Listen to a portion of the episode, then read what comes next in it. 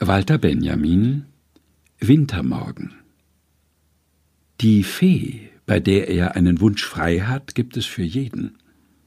Allein nur wenige wissen, sich des Wunsches zu entsinnen, den sie taten. Nur wenige erkennen darum später im eigentlichen Leben die Erfüllung wieder. Ich weiß den, der mir in Erfüllung ging, und will nicht sagen, dass er klüger gewesen ist als der der Märchenkinder.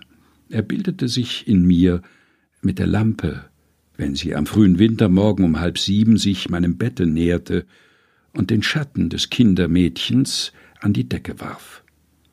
Im Ofen wurde Feuer angezündet. Bald sah die Flamme wie in ein viel zu kleines Schubfach eingepfercht, wo sie vor Kohlen kaum sich rühren konnte, zu mir hin.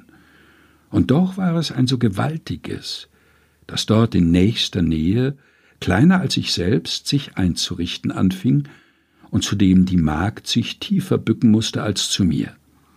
Wenn es versorgt war, tat sie einen Apfel zum Braten in die Ofenröhre.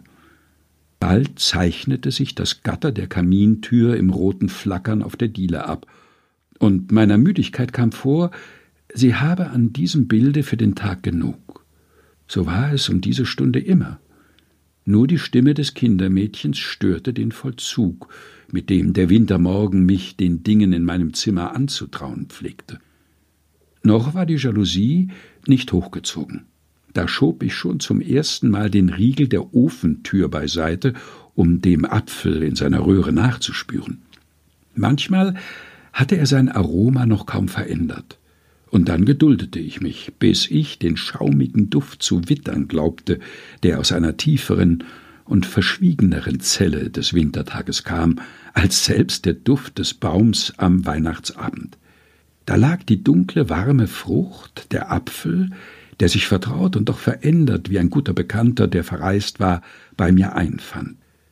Es war die Reise durch das dunkle Land der Ofenhitze, der er die Arome von allen Dingen abgewonnen hatte, welche der Tag mir in Bereitschaft hielt.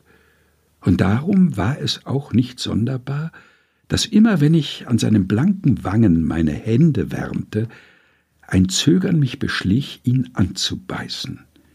Ich spürte, dass die flüchtige Kunde, die er in seinem Dufte brachte, allzu leicht mir auf dem Wege über meine Zunge entkommen könne jene Kunde, die mich manchmal so beherzte, dass sie mich noch auf dem Marsch zur Schule tröstete.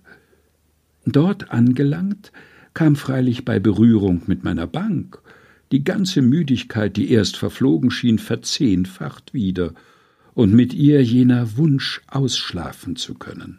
Ich habe ihn wohl tausendmal getan, und später ging er wirklich in Erfüllung.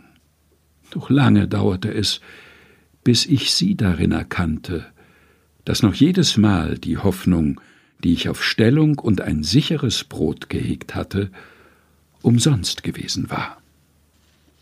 Walter Benjamin Wintermorgen gelesen von Helga Heinold